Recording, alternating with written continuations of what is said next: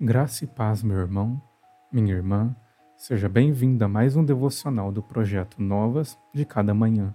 Eu sou Jamil Filho e hoje meditaremos no 22º devocional da série O Sermão do Monte. Foi dito: aquele que se divorciar de sua mulher deverá dar-lhe certidão de divórcio. Mas eu lhes digo que todo aquele que se divorciar de sua mulher, exceto por imoralidade sexual, faz que ela se torne adúltera, e quem se casar com a mulher divorciada estará cometendo adultério. Mateus capítulo 5, versos 31 e 32.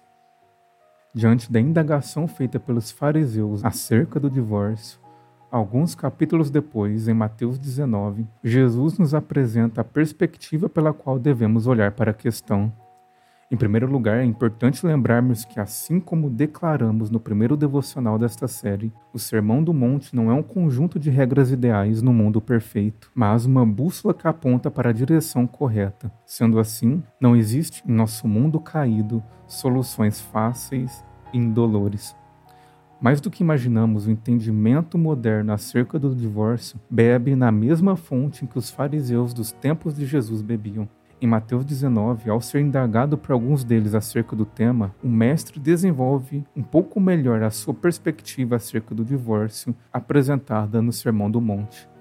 Mateus nos escreve: Alguns fariseus aproximaram-se dele para pô-lo à prova e perguntaram-lhe: É permitido ao homem divorciar-se de sua mulher por qualquer motivo? É importante destacarmos que a expressão utilizada pelo evangelista, por qualquer motivo, não apenas filtra o ensino de Cristo, mas também nos revela parte do contexto sociocultural por trás da questão. Tal como em nossos dias, os fariseus questionam o mestre sobre a possibilidade de romperem os votos matrimoniais tomando como motivação qualquer coisa. A interpretação da lei concedia ao homem a possibilidade de rompimento do casamento pelos motivos mais banais possíveis.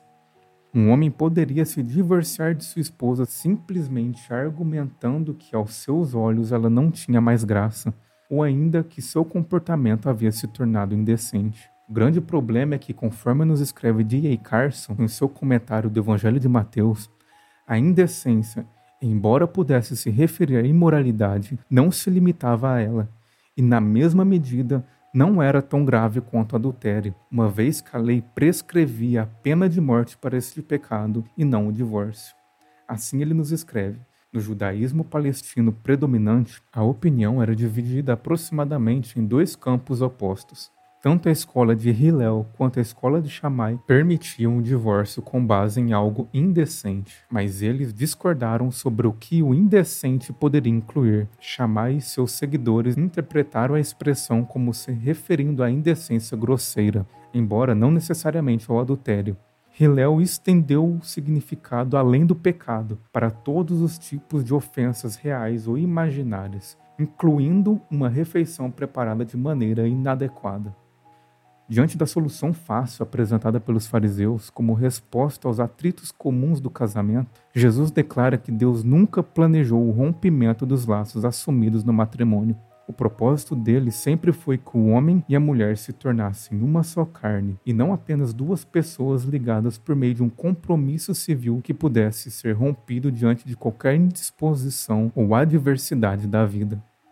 Entretanto, se Moisés permitiu, escreve Carson, ele o fez porque o pecado pode ser tão vil que o divórcio é preferível à contínua indecência. Isso não quer dizer que a pessoa que, de acordo com o que Moisés disse, se divorciou de sua esposa estava realmente cometendo pecado ao fazê-lo. Mas esse divórcio poderia até ser considerado como testemunho de que já havia pecado no casamento.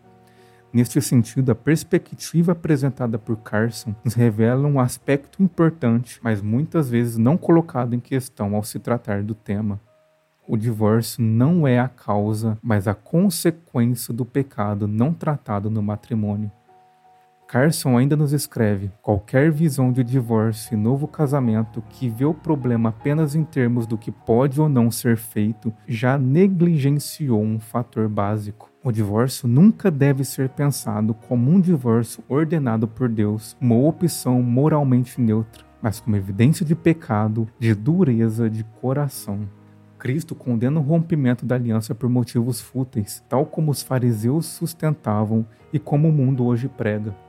E tal disposição do coração humano revela a dureza e o pecado contido nele. O divórcio pode não ser necessariamente o pecado, mas o resultado dele, o fruto da infidelidade presente no coração humano e de sua indisposição de tratá-lo à luz do Evangelho de Jesus Cristo.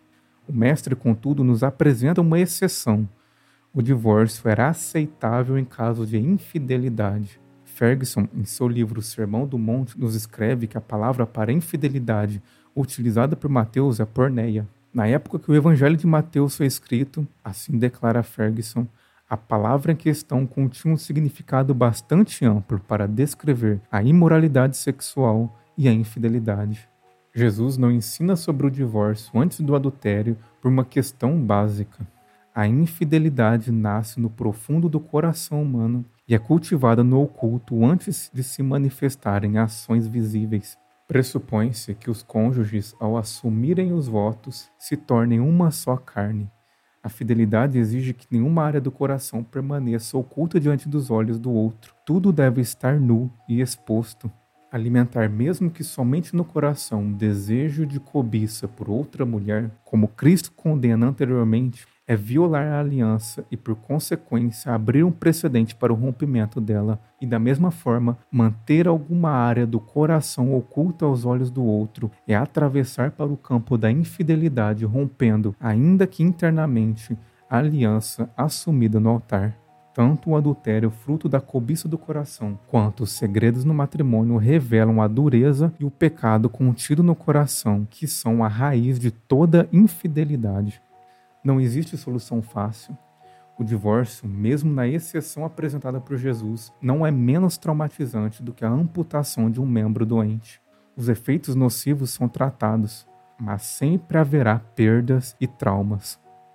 Diante do ensino apresentado pelo Mestre, os discípulos se assustam e questionam-se se nestes termos não seria melhor abraçar o celibato. O objetivo de Cristo é, em primeiro lugar, apresentar a seriedade da aliança matrimonial para que, ao assumi-la, seus discípulos estejam plenamente cientes do compromisso que abraçaram.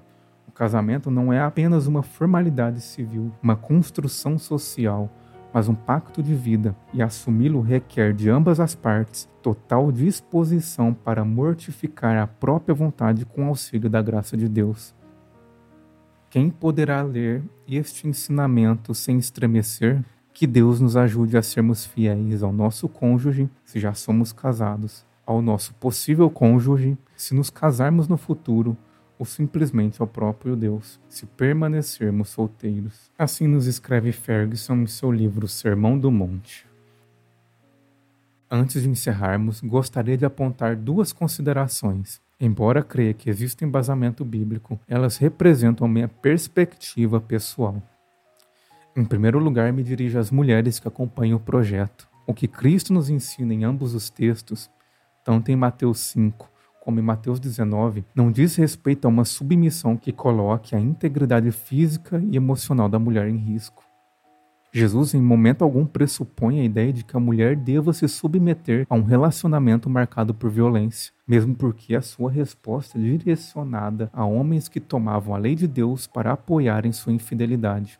A disposição para o divórcio nos tempos de Cristo não era da mulher, mas do homem. Sendo assim, diante de casos de violência física, psicológica ou sexual, busca ajuda com pessoas que possam lhe dar o suporte e denuncie.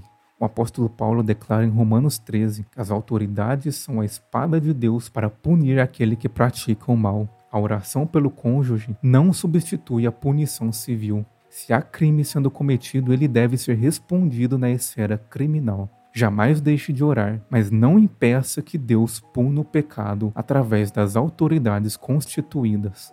Em segundo lugar, me dirijo aos homens. Paulo não compara o casamento com o relacionamento de Cristo à igreja em vão. Há um motivo muito sério nesta analogia. Embora leiamos no Apocalipse Cristo retornando com poder e força, como um rei pronto para a guerra e que pisa seus inimigos, ele não usa de sua violência contra a igreja. Pelo contrário, sua espada é voltada somente contra os inimigos dela. Para a noiva, Jesus, mesmo diante dos erros dela, se dirige com cuidado, chamando graciosamente ao arrependimento através de suas sete cartas. Mas para os inimigos dela, ele desembanha a espada. Cristo não agride sua noiva, não a violenta, mas se sacrifica por ela. A força de Cristo é utilizada com o único objetivo de proteger a sua igreja. Se teu referencial não é Cristo e se tu precisas levantar a mão contra sua esposa e se dirigir a ela com violência, então lamento lhe informar. Mas você não precisa se preocupar em proteger sua casa contra o homem mau, pois toda noite ele entra nela e se deita ao lado de sua esposa. Muito obrigado por acompanhar mais um devocional do projeto Novas de Cada Manhã. Lhe espero amanhã em mais um devocional da série o Sermão do Monte que Deus lhe abençoe grandemente.